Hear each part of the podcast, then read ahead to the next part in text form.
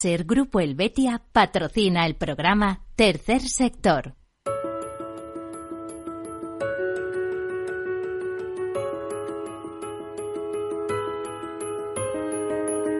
Tercer Sector, un espacio para la economía social, un programa dirigido por Miguel Benito.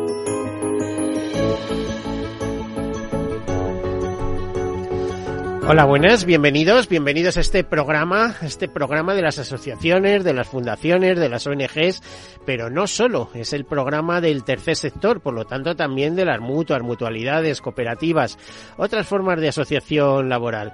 Primero tendríamos que empezar explicando qué es el tercer sector. El tercer sector no es eh, un sector público, es un sector formado por empresas privadas, privado, pero que Mm, no tiene beneficios, o mejor dicho, los tiene, ¿eh? de hecho se puede dedicar a reservas, eh, esos beneficios se reinvierten en el fin fundacional para el que fueron constituidas las entidades. Y además tiene una característica, que normalmente esas entidades están dedicadas a la acción social, a la cooperación internacional, a la defensa del medio ambiente, también a, impulsar la educación, la lucha contra el hambre, bueno, tantas causas justas que hay por el mundo a las que teóricamente no llegan los gobiernos y tienen que ser sustituidos por la iniciativa privada de ese tercer sector. Un tercer sector también basado en eh, la solidaridad mercantilmente organizada. ¿eh? En eso se parece un poco al seguro. Pero ¿por qué eh, en esa solidaridad mercantilmente organizada? Pues para ser eficaces, para llegar donde tienen que llegar. Un tercer sector importante, muy amplio en nuestro país, según la CEPES, la, la CEPES, la Confederación Española de Empresas de Economía Social, pues formado por más de 40.000 empresas. Se habla de 20, entre 24.000 y 28.000 ONGs. Para ser ONG, recuerdo, hay que ser antes asociación o fundación. Em, decirles que esas cuarenta y tantas mil empresas dan empleo a más de dos millones de trabajadores el presidente de CEPES, de esa Confederación Española de Empresas de Economía Social, además es el presidente de, em, de la Agrupación Europea de Empresas de Economía Social, donde, como él decía, la economía solidaria y social brilla con luz propia de tercer sector, más de 13 millones de trabajadores vinculados. Además, decirles que cuando hay crisis, cuando hay problemas, pues es eh, un sector muy resiliente, es decir, eh, es capaz, eh, se reconstruye rápidamente y es capaz de, de, de generar empleo donde otros no pueden. Bueno, pues todo esto es el tercer sector, es un una pequeña introducción, un repaso. Comenzamos con algunas notas de actualidad y entramos en el tema después, eh, un tema importante con representantes importantes eh, de los que vamos a conocer su opinión sobre algo que es de mucha actualidad. Comenzamos. Bueno, y en estos días que se celebra el foro de Davos, hemos conocido ya el informe que se espera cada año de Osfan eh, Internacional. Como saben, Osfan es una ONG de matriz inglesa. Eh, hemos tenido a sus representantes aquí. ¿Y qué quiere decir Osfan? Bueno, pues viene de las palabras Oxford y la palabra hambre. Dice Oxford porque cuando en la Segunda Guerra Mundial se empezaron los bombardeos en Londres, mucha gente, muchos niños eh, eh, trasladaron a, a, a, Oxford y eh, además em, bueno se les alimentaba en fin se les ayudaba. Cuando terminó en la Segunda Guerra Mundial, esa organización que estaba montada no desapareció, sino que eh, divulgó su labor por todo el mundo y así, por ejemplo, en España lleva muchos años de implantación, si mal no recuerdo, incluso desde el año 1956, y hablo de memoria. Bueno, pues decirles que según el último informe de Orfon, el 1% de la población más rica eh, del planeta acumula ya el 63% de la riqueza producida en el mundo, por ejemplo, en el año 2020, ¿no? Eh, dicen que eh, las élites se están reuniendo en un contexto en el que la riqueza y la pobreza extremas en el mundo se han incrementado simultáneamente por primera vez en 25 años. La ONG explica que por cada dólar de la nueva riqueza global que recibe una persona, del 90% más pobre de la humanidad, un mil millonario se queda con 1,7 millones de dólares. Así, la fortuna de los mil millonarios crece a un ritmo de 2.700 millones de dólares diarios. Bueno, ya saben de las causas de la injusticia, eh, una de las principales es la distribución de la riqueza. Eh, ya sabemos que la riqueza se genera a través del capital, el trabajo, la tierra. Eso en, teoría económica, pero es que hoy en día aparecen nuevos mecanismos disruptivos que no todo el mundo es capaz de controlar. Respecto a España, la organización ha asegurado que en 2008 el 1% con mayor riqueza concentraba el 15,3% de la riqueza neta total y en 2021 ya representaba el 23,1%. O sea, es decir, que el 1% de la población en 2008 tenía 15%, en 2021 tiene el 23%, aproximadamente uno de cada cuatro euros.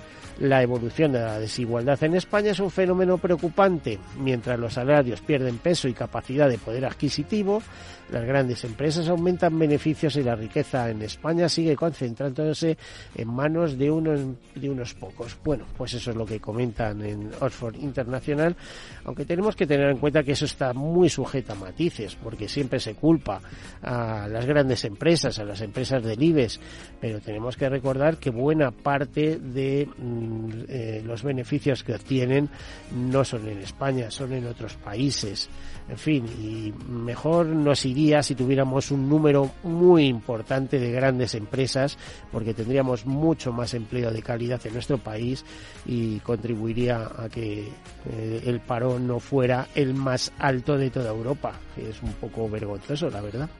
Bueno, y el pasado martes 17 de enero el Consejo de Ministros aprobó la Ley de Servicios Sociales eh, en concreto una ley eh, que manda a las comunidades autónomas acordar en el seno de la Conferencia Sectorial de Servicios Sociales un catálogo común de servicios y prestaciones básicas para todo el territorio nacional.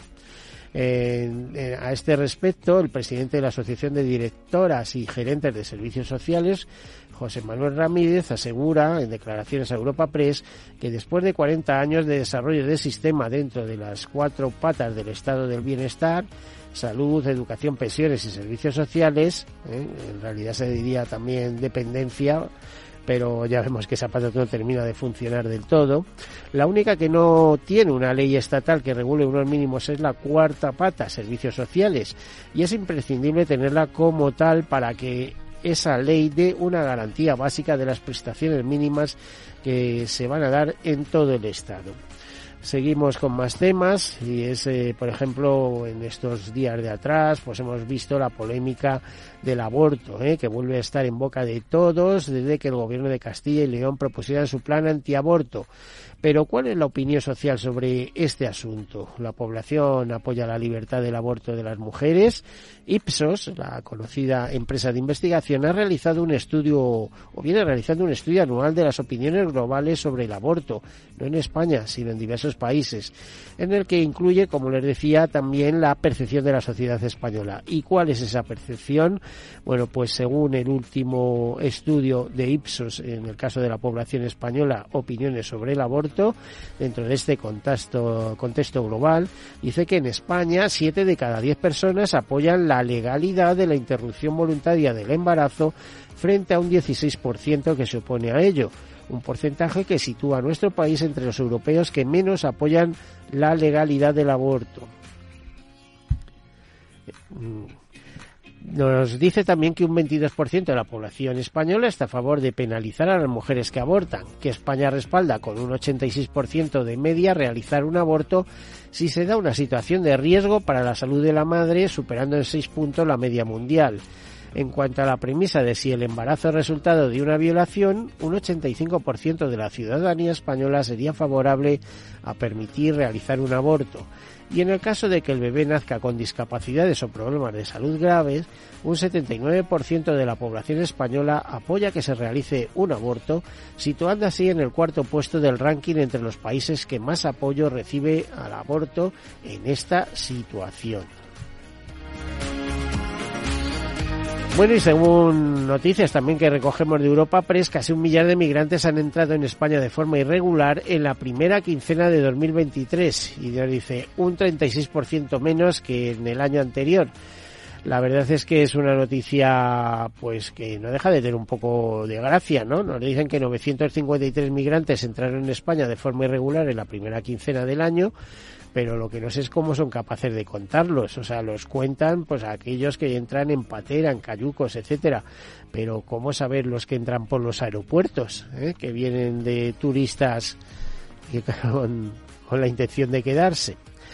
También decirles que más del 20% de las, eh, de las personas con estudios básicos no disponen de las facilidades necesarias para teletrabajar eso se desprende de un estudio elaborado por la Fundación BBVA y el Instituto Valenciano de Investigaciones Económicas.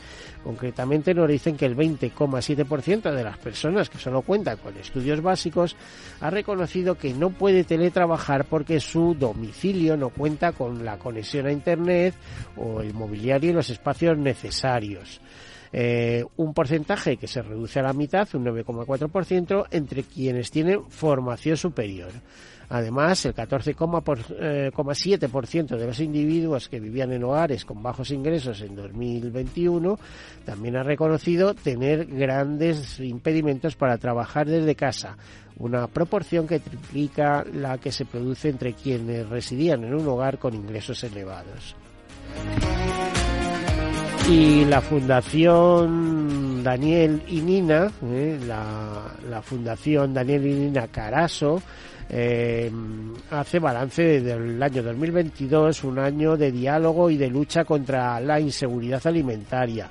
Durante los últimos 12 meses, la Fundación ha invertido más de 4 millones de euros en subvenciones de más de 50, en más de 50 proyectos de alimentación sostenible y arte ciudadano. En 2022, la Fundación impulsó 1,5, los primeros encuentros de alimentación sostenible en España, donde se debatieron los principales retos para caminar hacia modelos más justos, ecológicos e inclusivos. La segunda edición del premio Artista Comprometido, otorgado por la Fundación, recayó en los españoles Basurama y José Suárez, el Torombo, y los franceses Eric Minquan Castain, Valérin Megel, Mohamed Al-Katiz y el camerunés Barthélemy Tugo. Y bueno, hasta ahí, porque podríamos darles como noticia también que UNAF, la Asociación de eh, Nacional de Asociaciones Familiares, la Unión Nacional de Asociaciones Familiares, reunió en España profesionales, o sea, reunió a profesionales de toda España en el primer Congreso Estatal de Mediación Intercultural, o que también fue premiada por el Ayuntamiento de Madrid, pero casi, casi, casi les diría que eso nos lo explique su presidenta que está aquí presente con nosotros, que hoy nos acompaña, Amaya Echevarría, eh, bueno, directora de Unión de Asociaciones Familiares es Una Amaya, bienvenida. ¿Qué tal? Muchas gracias y buenas tardes. Gracias por invitarnos a este espacio. Bueno, Amaya, a ver. Eh, cuántos reconocimientos habéis tenido últimamente. Yo sé que no paráis, porque por vuestros boletines no paráis, eh, tenéis una actividad incesante. No paramos de intentar hacer cosas que, que nos ayuden sobre todo a, a potenciar los derechos eh, de las familias y a mejorar su bienestar. Hacemos, tenemos, como sabéis, muchos proyectos y estos son reconocidos. Eh, solemos tener como un premio casi al año, diría yo, y el último ha sido del Ayuntamiento de Madrid por un proyecto que tenemos de mejora de la convivencia en centros escolares.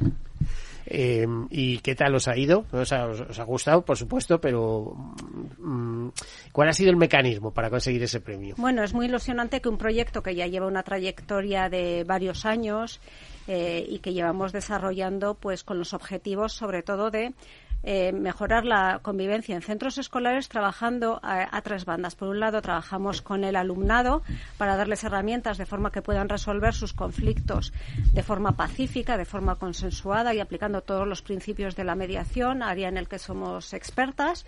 Y luego también trabajamos paralelamente con el profesorado y con las familias para que, para que así todo lo que lo que transmitamos dentro del aula pues tenga un seguimiento tanto en el colegio como en el hogar. Bueno, ahí estamos. Hoy vamos a hablar de asociaciones familiares, pero también eh, participarán en este coloquio, pues, eh, iba a decir profesionales, que lo son, pero personas muy representativas.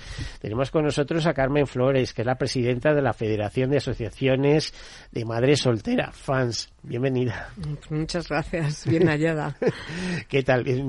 ¿No supone una dura carga llevar esa representación? Porque... Mm, eh, a ver, madres solteras, eh, si ya es difícil crear eh, un hijo con, fíjate, no te voy a decir una pareja, bueno, una pareja de personas, da igual el sexo, pero si ya es difícil crear a un niño pequeño, criar a un niño pequeño entre dos personas, una solo, vamos, es, es de, es de traca, ¿no?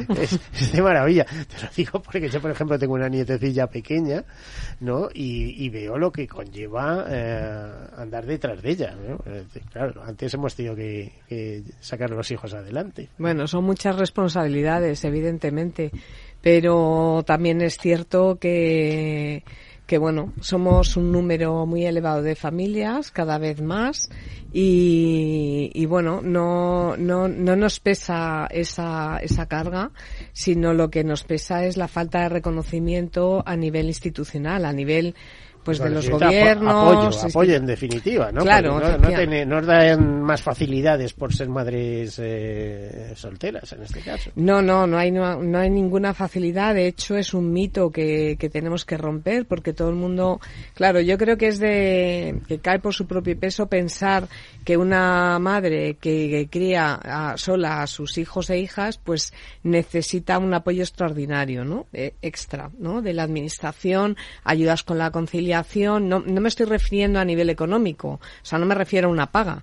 ¿no? Por ser madre soltera, que lo llevo yendo. Que, de eso también hablaremos, porque lo de los 100 eh, euritos, pues vamos, debe dar para pañales o una cosa así, ¿no? Bueno, no estamos hablando de paga, nosotras estamos hablando de derechos, ¿no? De derechos en la, eh, para la crianza, de derechos eh, y oportunidades para poder criar en igualdad de condiciones, y eso a, a fecha de hoy no lo tenemos. Eh, salvo algunas comunidades, creo que son cinco, que han legislado en favor de las familias monoparentales, pues ni bueno la ley de familias eh, recientemente ha aprobado el anteproyecto ha hecho un eh, bueno pues un reconocimiento a nivel estatal para que todas las familias tengan no una definición y que se sientan representadas pero al final bueno se nos queda un poquito coja porque bueno se quedan muchas bueno, de eso, esa era la intención, hablar de la ley de familias.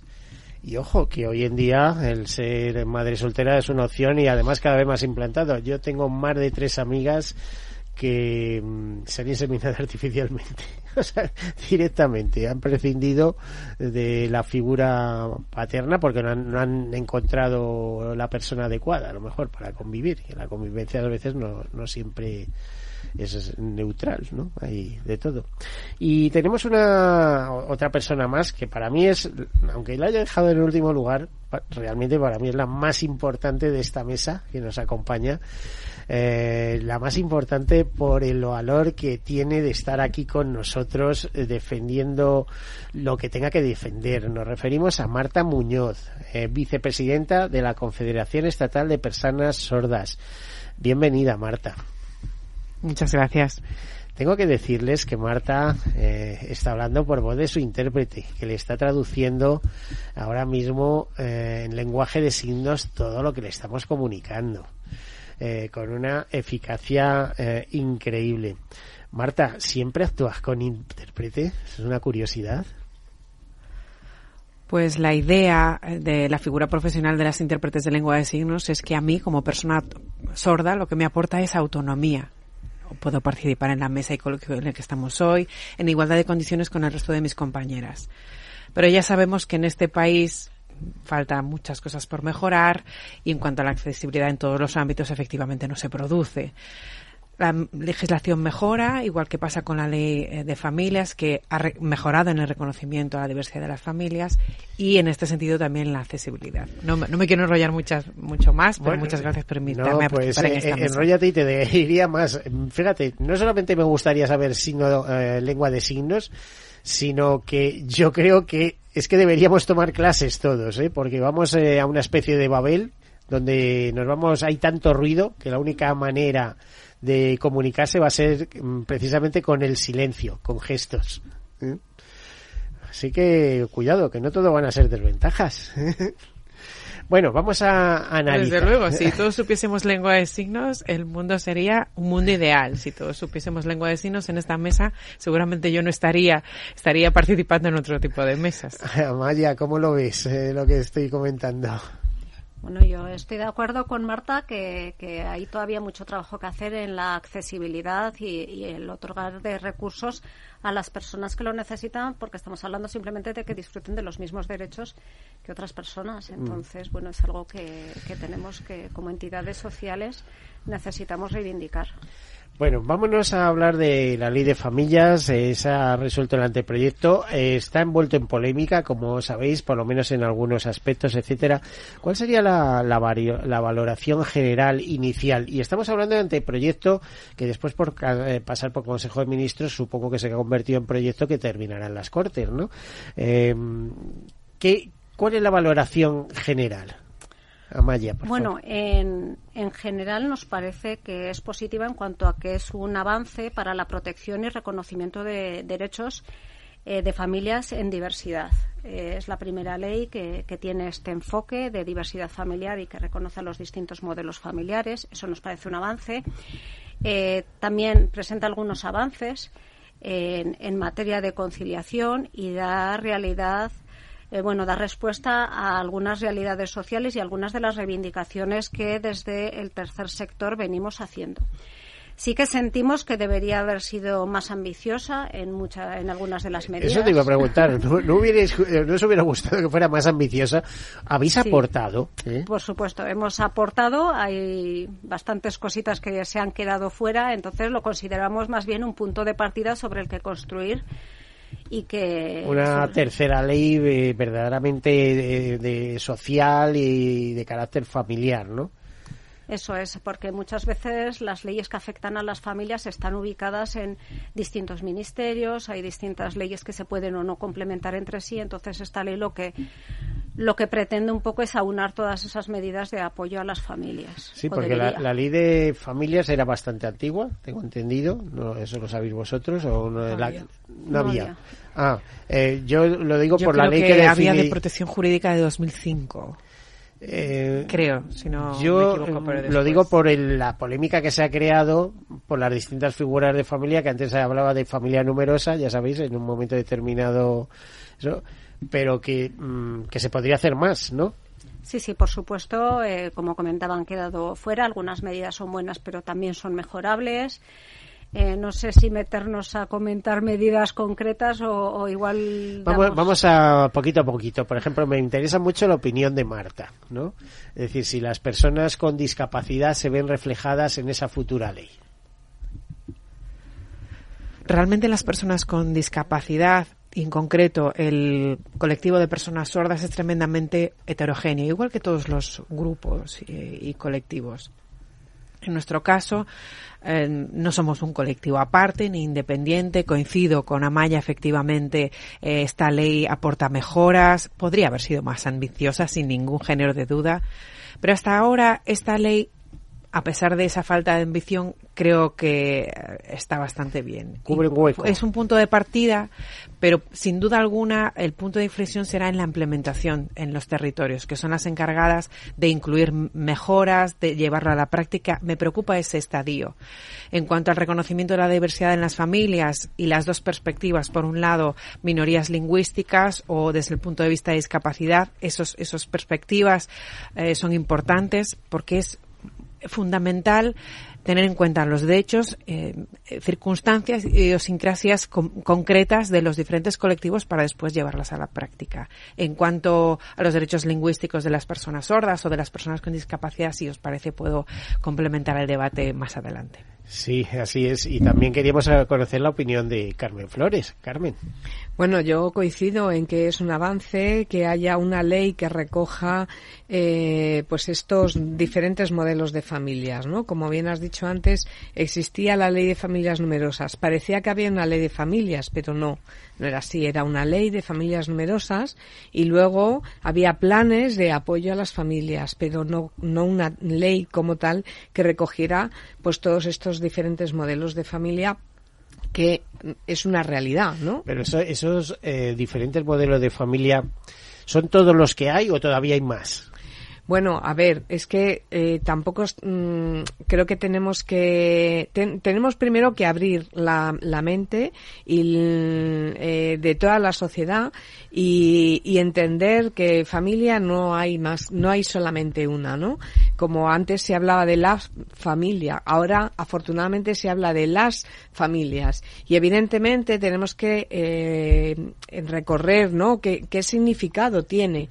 Para nosotras la palabra familia, ¿no? ¿Qué, qué, qué es una familia? Y seguramente haya muchísimas interpretaciones dependiendo de quién hable en ese eso momento. es un gran problema, como tú sabes, que incluso entra en el matiz religioso, ¿eh? O sea, es decir, ahí se crea confusión porque la familia para unos es lo que es y para otros hay mucha diversidad de bueno la familia yo entiendo que hay una definición de familia en la que se es la agrupación de personas que conviven ¿no? Y que hay una relación afectiva y a partir de ahí, evidentemente, las familias son diversas, porque diversas son las realidades, diversas son las convivencias y diversas son las elecciones que hacen las personas a elegir con quién conviven, ¿no? En nuestro caso, pues hay muchas mujeres que las familias monomarentales, ¿no? A las que yo represento, eh, pues que vienen de una pueden venir de una convivencia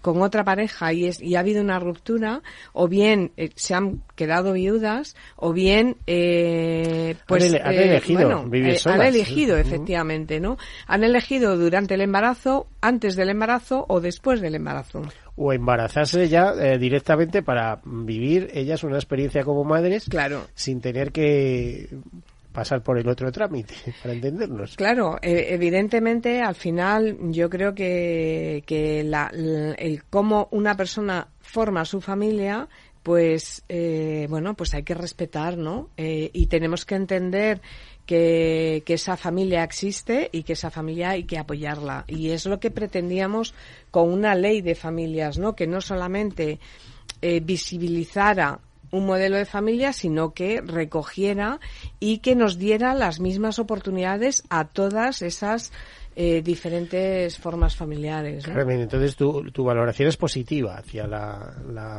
el, proyecto, hacia la futura ley, aunque supongo que todavía tendrá cambios en, en su recorrido parlamentario. Bueno, yo espero, espero, de verdad, sinceramente, de corazón, espero que haya cambios, porque a pesar de que es verdad que es una valoración positiva, creo que efectivamente es un punto de partida y creo que quedan muchas cosas por hacer, creo que se han quedado muchas cosas fuera que son importantes que se recojan.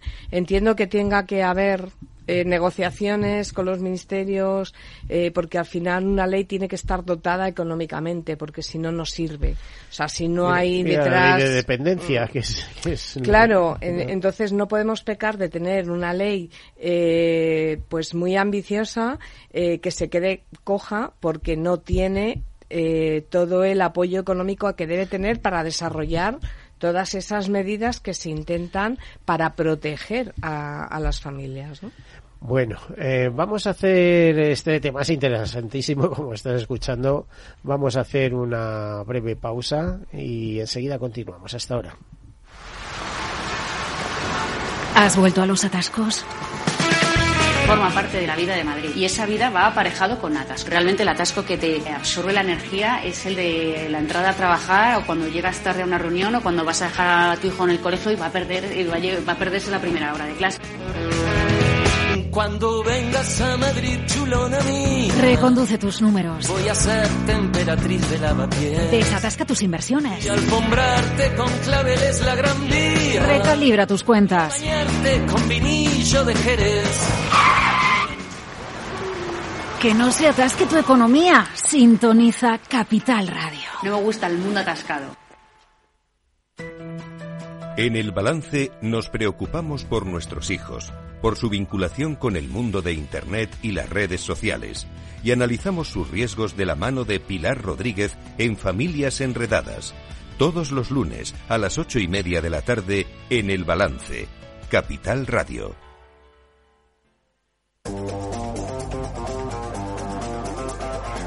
Hoy estás aquí y mañana En cualquier parte.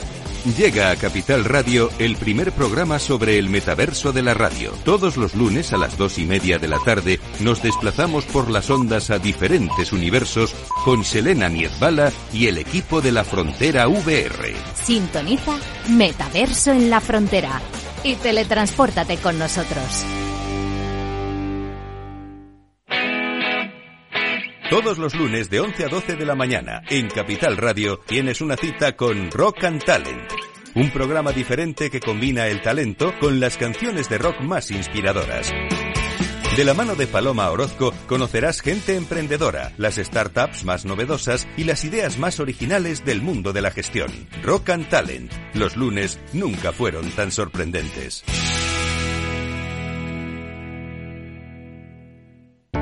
Para personas inquietas, Capital Radio.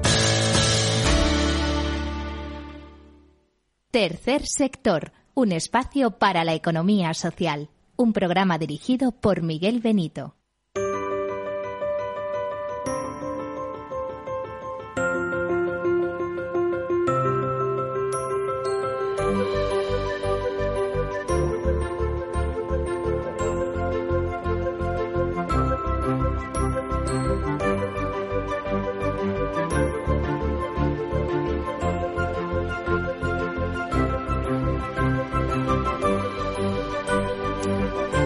Bueno, pues aquí continuamos y antes de empezar quería hacer un, un homenaje a esas campanas por la salud. eh, que aunque hoy hablamos de familias no quiero olvidarme es un lema es eh, es entonarnos es ponernos en marcha en el día de hoy no este día especial eh, pues frío, etcétera, etcétera. Campanas por la salud, esa canción, esa, ese- esa música, esa marcha que nos ha cedido eh, la Fundación Médicos por la Salud.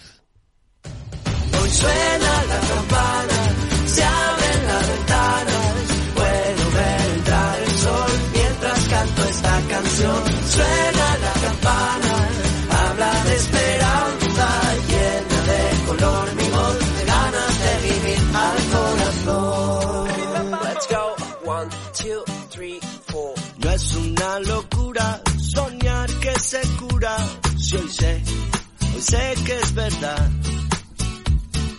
Tómame la mano, he visto el camino. No estás solo y nunca lo estarás. Somos muchos, cada vez somos más. Juntos venceremos y te tocará cantar. Hoy suena la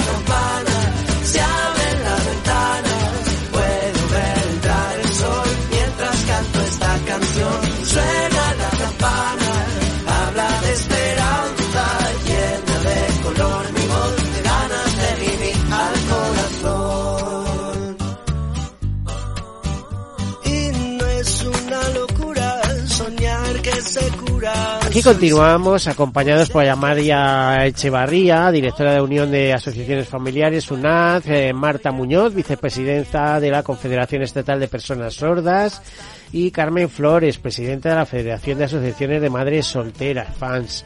Eh, estamos eh, valorando y recogiendo impresiones sobre la recientemente aprobada anteproyecto de ley de familias que inicia sus trámites parlamentarios eh, y veremos cómo resulta. Pero mm, era necesario conocer eh, la opinión de estas personas. Eh, Marta, en, en vuestro caso concreto, ¿echabais de menos la falta de una ley así y creéis que llega en un buen momento. Creo que lo de que es manifiestamente mejorable eh, está claro por todas las personas que están en esta mesa. Pero, mm, ¿vamos tarde o nunca es tarde para este tipo de cosas? Una ley de familias tiene que crear una protección para las familias dentro de su diversidad y esto evidentemente tendría que haber salido antes. En el momento en el que nace la Constitución deben hacer una ley de las familias. Nunca es tarde, efectivamente, mejor ahora que más adelante en el tiempo. Me gustaría aprovechar este momento para matizar algún aspecto relativo a las personas sordas. En esta ley, por ejemplo, la valoración que hemos hecho entre las tres ha sido eh, pareja es muy ambiciosa, mejorable, tiene que representar a todos y cada uno de los, de los modelos de familias.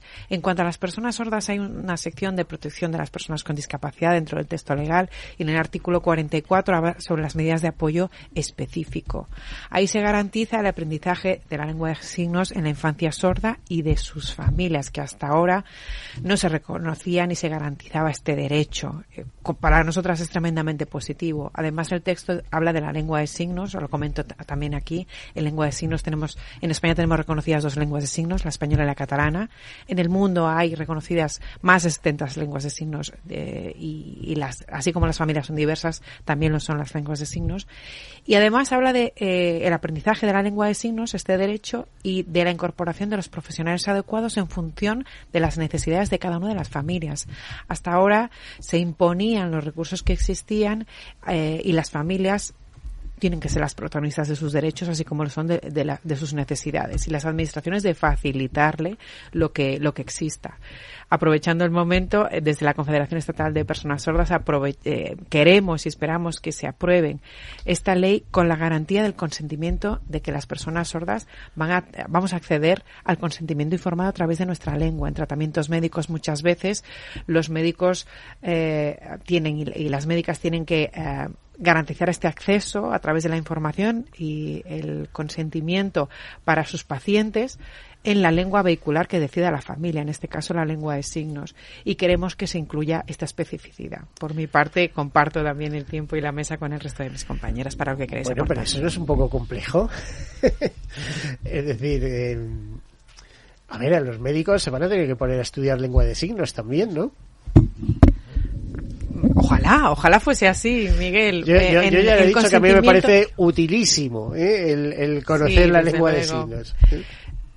Mm, a lo que me quería referir es el consentimiento informado. Hay una ley de derechos del paciente. Hasta ahora el lenguaje era escrito y es complejo, incluso para cualquier persona dentro de la sociedad en general. Es un lenguaje completo. Imaginaos en la diversidad de las personas sordas, en las que les entregas un papel que es eh, complejo de entender y que únicamente firman. Desde la Confederación Estatal de Personas Sordas lo que queremos es que se garantice la comprensión de ese documento de la forma adecuada, a través de la lengua de elección. Puede ser la lengua de signos, puede ser a través de eh, un profesional el que sea más adecuado y que se recoja dentro de una ley de familias, creemos que es fundamental. Ahora mismo no se recoge. De ahí nuestra valoración positiva y este aporte.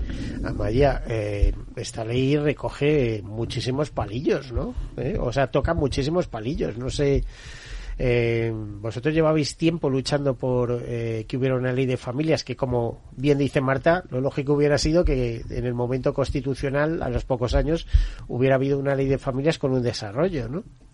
Exactamente. Esta ley tenía que haber salido hace tiempo. Todas las entidades del tercer sector hemos estado reivindicando las distintas necesidades de, las familias eh, dependiendo de su diversidad y, y, sí, toca muchos palos y más, y alguno que ha quedado fuera y que también nos hubiera gustado que, hubiesen recogido, pero claro, se nos preguntó y dada la oportunidad, pues yo creo que todas pues eh, pusimos encima de la mesa, todas las entidades consultadas, entre ellas nosotras pusimos encima de la mesa todas las necesidades que hemos identificado en, en, los distintos modelos familiares. Entonces, sí, es una ley ambiciosa, pero tenía que haberlo sido un poquito más Ahora también lo que no nos preocupa, pero creemos que es también necesario, que ha tocado antes Marta brevemente, ver cómo se va a implantar, porque hay muchas de las competencias que van a depender de las comunidades autónomas. Entonces, esta ley tiene que, acompañada, tiene que venir acompañada también de definir cómo se van a implantar estas medidas, quién tiene responsabilidad para ello y que haya un presupuesto acorde a lo que se pretende conseguir, porque si no, pues va a quedar en una ley de intenciones, que es lo que no queremos que pase. Eh, a ver, y esta pregunta va para Carmen. ¿Es verdad que el 70% de las familias monoparentales no están tan protegidas por esta ley? Eso lo he leído en un medio de comunicación. Sí, no sé cómo lo veis. Esto es algo que nosotras hemos dicho en algún comunicado y bueno, son datos del INE en los que habla que el 70% de las familias monoparentales tiene solamente un hijo o una hija a cargo, ¿no? Esto que supone eh, en la ley de familias, evidentemente la ley de familias habla del, reconocimiento de las familias monoparentales, es decir, una persona adulta con menores a su cargo, eh, que se crearía un registro eh, en cada comunidad autónoma. Nosotras pedimos que ese registro sea a nivel nacional que habría un, un, carnet que nos reconociera, con lo cual nuestra documentación la entregamos una vez y cuando cambie la situación se renueva, pero, pero eso nos da soporte legal, ¿no? Eh, soporte jurídico en las comunidades, en las, en las instituciones públicas. Pero ¿qué ocurre? Que el anuncio del gobierno es que las eh, familias eh, monoparentales con dos menores a su cargo van a ser consideradas numerosas. ¿Esto qué significa? Que, eh, que es corregir una discriminación que ya venía sucediendo desde el año 98 en el que hablaba de que las familias monoparentales eh, perdón, desde el año 2008 creo, eh, desde de que las familias monoparentales con dos hijos iban a ser consideradas numerosas. Fue una propuesta, se aprobó, pero ¿qué ocurrió? Que solo las personas viudas monoparentales eran consideradas numerosas, las separadas y las solteras no. Con lo cual se ha creado un agravio comparativo, una discriminación por estado civil inconcebible. Eh, ¿Y qué ha hecho la ley? Corregir esa discriminación y todas aquellas familias monoparentales con dos menores a su cargo van a ser consideradas como numerosas. ¿Qué ocurre? Que, por ejemplo, en el caso de que uno de esos menores eh, sea eh, tenga discapacidad, en las familias biparentales sí van a ser de categoría especial, en las nuestras no. En las nuestras, una familia monoparental con un menor a cargo que tenga discapacidad no va a ser considerada numerosa. ¿Y qué ocurre? Que todas las familias monoparentales que tienen son solamente un hijo o una hija, que son ese 70% datos del INE, pues van a quedar sin esa protección. O sea, sí que va a haber una definición, pero no se va a instar a las comunidades autónomas, va a depender de la voluntad política de cada comunidad autónoma. Pero una cosa, ¿tiene tantas ventajas ser familia numerosa? Porque yo conozco alguna familia numerosa que dice cuatro cosas.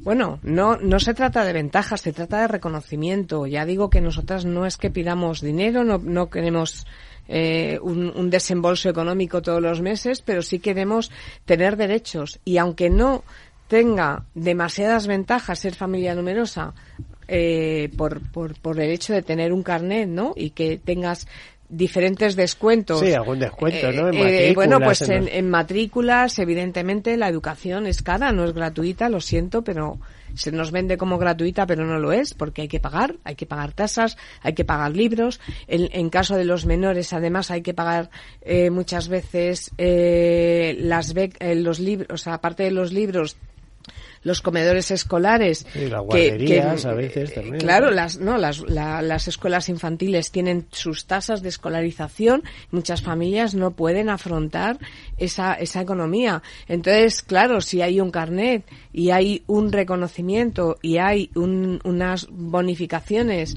para estas familias, pues hombre, no te van a resolver la vida pero quizá te la facilitan un poco. Medidas de conciliación acordes a que haya eh, eh, a que para que haya servicios de conciliación públicos, para que las familias podamos acceder a ellos y no como por ejemplo en el Ayuntamiento de Madrid, pues los, las colonias urbanas, los campamentos urbanos en verano eh, son por sorteo. O sea, si tienes la suerte de que te toca, te toca. Y en nuestras familias es es indispensable porque hay muchas vacaciones, o sea, solamente en verano hay nueve semanas de vacaciones o más diez, perdón, más las semanas mm, santa, más las navidades, más la semana blanca, los días, el día del profesor, el día, o sea, hay muchos días que son laborables, que las madres tenemos que trabajar y que no tenemos ayuda para eh, para poder conciliar nuestro trabajo, ¿no?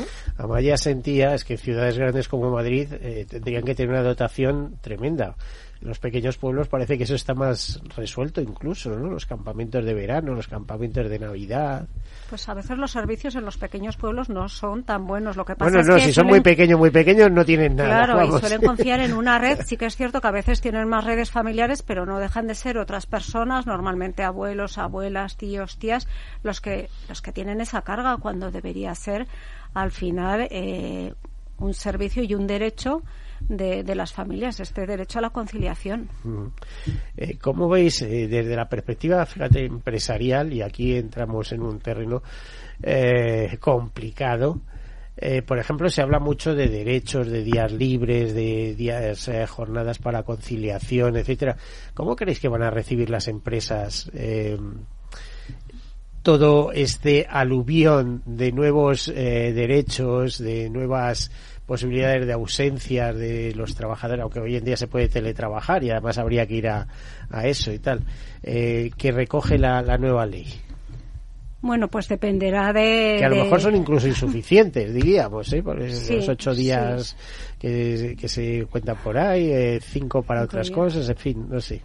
Sí, eh. son insuficientes, pero son dan respuesta a una realidad social que necesitamos. Mm, hay una crisis de natalidad en España. Esta ley, desde luego, no la va a resolver, pero bueno, intenta eh, hacer algunos avances en materia de conciliación. Las empresas sí que es cierto que muchas veces no reciben pues con buenos ojos este tipo de, iniciativas. De hecho, pues con las bajas de maternidad, de paternidad, pues muchas veces cuando pueden poner trabas, depende de las empresas. También se tienen que dar cuenta de que, de que si tienen personas eh, trabajando allí que pueden conciliar, que tienen mayor satisfacción personal, pues también eso, pues también va, va a tener, van a tener un mejor rendimiento. Eh, y creo que es una oportunidad también para, para ellas ver que ofreciendo buenas medidas a las personas trabajadoras, estas probablemente trabajen mejor. Marta, en el caso de mm, personas con discapacidad, ya de por sí el tema del empleo es complicado. ¿eh?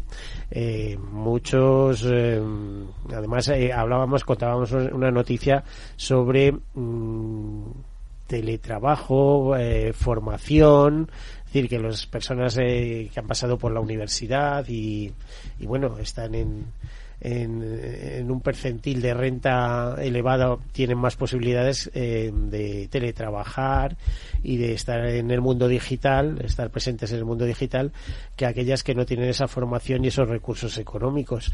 Eh, ¿Esta ley ayuda a algo en ese sentido, en que las personas con discapacidad puedan involucrarse tras una adecuada formación en el mundo laboral? Yo creo que la ley protege más a las familias con discapacidad. Como ha comentado Amaya, no soluciona la crisis de natalidad, eso es evidente.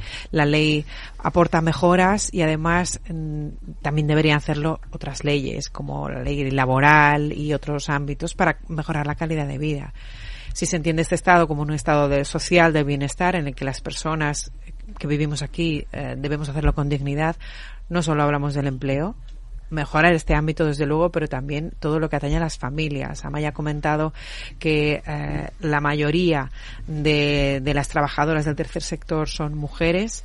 En el ámbito del tercer sector eh, esto es una realidad. No conozco tanto otros ámbitos y desde luego a mí me motiva para tener una mejor calidad de vida, más derechos eh, y ser más eficiente y rendir mucho más. Depende del punto de vista con el que se vea, ya sea con o sin discapacidad, mi dignidad, mi motivación se ve aumentada si mis derechos a crear una familia con independencia de la forma en la que lo haga se, se cumplen. Si esta ley mm, me posibilita hacerlo, desde luego eh, la preocupación eh, que, permanece es la siguiente y es cómo se va a implementar. Ayer estábamos hablando en la, Comunidad de Castilla y León cómo se va a implementar esta legislación sobre el aborto. Eh, a nivel estatal también nos preocupa cómo se puede expresar estos beneficios a nivel estatal que desde luego vemos, pero que se traducen al final en los territorios, que son ellas las que tienen que llevarlas a la práctica. A lo mejor me desvía un poquito del tema, pero quería comentarlo. No, no, no te has desviado en, eh, absoluto. Es que estoy viendo, a ver, em, eh, no sé, es como pensamiento global, acción local. No sé, eh, em, es- eh, esta reflexión del globalismo. Tú tienes la ley, pero ya vendremos por un lado eh, con los reglamentos y por otro con las legislaciones de las comunidades autónomas que no nos engañemos, en muchos servicios han creado discriminaciones según los territorios, ¿no? No tenemos nada más que ver la ley de lo- todo lo referido a salud, etcétera. Entonces, eh, esto es terreno abonado para que cada uno legisle con el espíritu de la ley, pero interpretándola como quiere. No, no sé, eh, a ver, Carmen, no sé si esto puede ser Eh, así. Miguel, Espera, sí, discúlpame. dime, dime.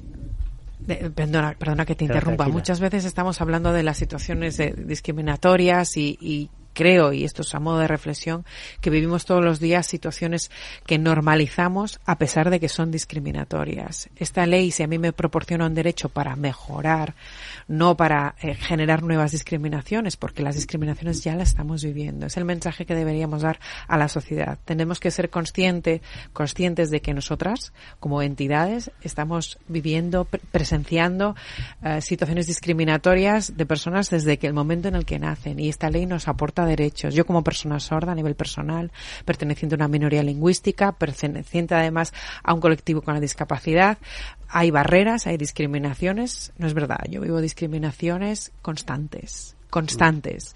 Eh, ¿Cómo se solucionan? Consiguiendo derechos y conquistando derechos, garantizándome esos derechos. Deberíamos darle un poco la vuelta al mensaje. Pues también. Y yo creo que uno de los mensajes de este programa, lo hemos dicho muchas veces, es eh, pedir a las empresas que tengan el valor de incorporar la discapacidad o la diversidad funcional, y eso que todos somos muy diversos, la diversidad funcional, y ver que es un valor añadido para, para las empresas, para las entidades. Pero no todo el mundo lo ve así. ¿eh? O, eh, la experiencia, o por lo menos que se relata, la que se cuenta, la experiencia es que son trabajadores comprometidos, eh, eh, responsables con su trabajo, bueno, en fin. Eh, normalmente suele ser Es así. cierto, normalmente es eso es porque tenemos que demostrar el doble, Miguel, para que se vea que yo tengo un valor añadido, que lo aporto, para que me vean como una persona en igualdad de condiciones, tengo que trabajar el doble. De ahí viene el compromiso de las personas trabajadoras. Igual pasa con las mujeres, muchas veces las mujeres tenemos que demostrar el doble para ganar credibilidad. Con la discapacidad pasa lo mismo. Bueno, hace poco... Disculpa que te he interrumpido. Nada, genial. Y perdona tú, a veces eh, tu traductora de signos, eh, a lo mejor, en- a ver, eh, hay una descoordinación de tiempo, eh, de tiempo-espacio, de espacio-tiempo. ¿no? Em, pero fíjate si es curioso la atracción que estás viendo. No sé si ves a nuestros compañeros de estudio que cuando estás hablando con signos, ahí se han llegado a colocar hasta tres y cuatro personas para verte. Es decir, eh, mira cómo sonríen. Eh, ellos están muy acostumbrados a ver cosas en, en este tercer, eh, en este programa de tercer sector, porque eh, tratamos situaciones muy especiales. ¿eh? Lo mismo somos capaces y este programa hace ya 10 años cuando comenzó, eh, fue de los poquitos que empezó hablando de suicidio o, o hablando de cáncer o como nos contaba hace poco la presidenta de una plataforma de mujeres, eh, que es que no se me olvida el dato, eh, hablábamos de igualdad entre las mujeres, equiparación entre hombres y mujeres y me dijo Miguel, eh, en cuanto a que las mujeres podrán ser directivas como los hombres, etcétera, etcétera, está científicamente estudiado que hasta el, eh, no sé si me dijo, el año 2130 eso no se conseguirá. O sea, una cosa de locos. O sea, pero de locos. Vamos, me gustaría que estuviera aquí para que os ratificara eh, desde su conocimiento. Una plataforma que, por cierto, empezando, empezó con mujeres ejecutivas y al que se han incorporado hombres también, que han considerado que es una buena causa que luchar, ¿no? el que las mujeres ocupen su espacio. Bueno, eh, nos va quedando poco tiempo, un par de minutos por cada persona que estéis aquí en la mesa. Os agradezco muchísimo que estéis aquí dando ideas, hablando sobre la primera ley de familias, ¿no? Hemos quedado en eso que vamos a tener eh, si supongo que esa ley estará fuera eh, porque es casi un, un, impedimento, eh, o sea, no sé, una petición, ¿no? De, del partido que tiene la responsabilidad o de los partidos que tienen la responsabilidad de gobierno en la actualidad. Pero eh, si está fuera esta legislatura, ¿pensáis que puede sufrir cambios importantes en la siguiente legislatura, dependiendo de quién gobierne? Amaya, ¿cómo ves esto? ¿Eh? que a lo mejor es para mejorar, nunca se sabe. ¿eh? O sea, yo creo que si se está creando ahora una base, te veo un poco escéptica.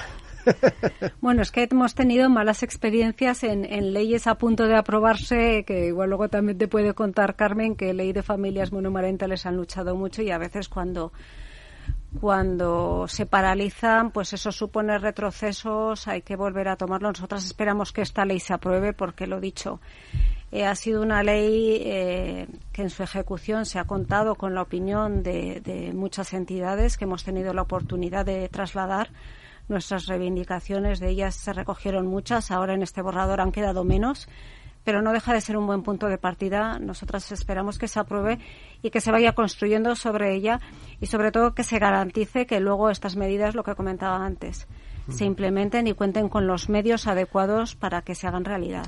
Carmen Flores, desde la Asociación de Madres Solteras. Eh, ¿De verdad va a haber una ley que os ayude un poco más, aunque quede todavía por retocar cosas y sean al final las comunidades autónomas las que ayuden más o menos. Yo, como te he dicho antes, eh, la esperanza está en que esta ley mmm, eh, pueda ampliar un poco ese texto y que pueda mejorar las condiciones. Evidentemente, pues opino lo mismo que Amaya, ¿no? Que es al final un punto de partida, es por primera vez legislar sobre las diferentes formas familiares y que nuestras familias de alguna manera están recogidas. Sí que es verdad que, que nos hemos quedado un poco bueno, pues con un poco sabor agridulce, ¿no? Porque, bueno, pues eh, la implementación en las comunidades autónomas va a quedar a, a, merced o parece que queda a merced de la voluntad política de esas comunidades y la ley no insta a, en tiempo y forma a cómo implementar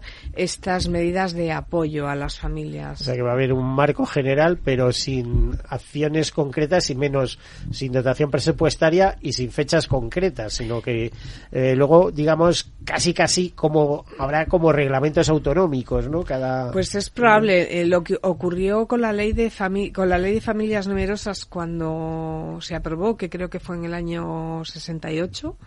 A esa, a esa, ley a la que me refería yo con la sí, de, que no me pues salía era la de, de familias, familias numerosas y, y, claro tenían un marco general que luego las comunidades fueron adaptando y cada comunidad sacó su propia ley de familias numerosas y su propio eh, eh, sus propios apoyos no eh, y ahora estamos en ese punto, por lo menos a lo que respecta a nosotras, ¿no?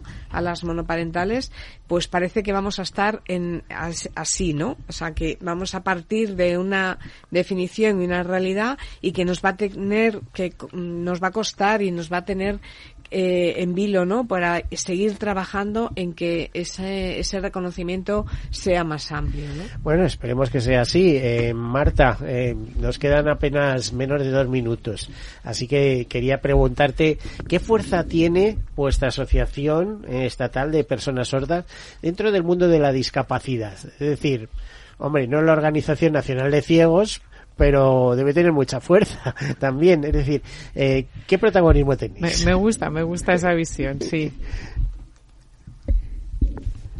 somos eh, la entidad representativa de todas las personas sordas, con independencia de que utilicen la lengua de signos o no, de las familias y en su diversidad que están representadas a través de nuestra entidad. El único mensaje breve que quería comentar con esta ley, en consonancia con lo que han dicho mis compañeras de mesa, es que las aspiraciones de CNSE es que se apruebe la ley que recoja la diversidad de las familias y también la inclusión de la lengua de signos.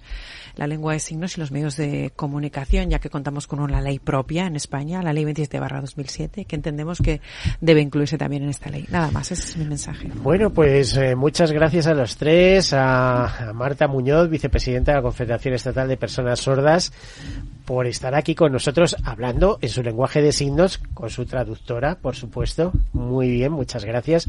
Amaya Echevarría, directora de Unión de Asociaciones Familiares, UNAF, muchísimas gracias por acompañarnos. Y Carmen Flores, eh, presidenta de la Federación de Asociaciones de Madres Solteras Fans, muchísimas gracias por estar aquí.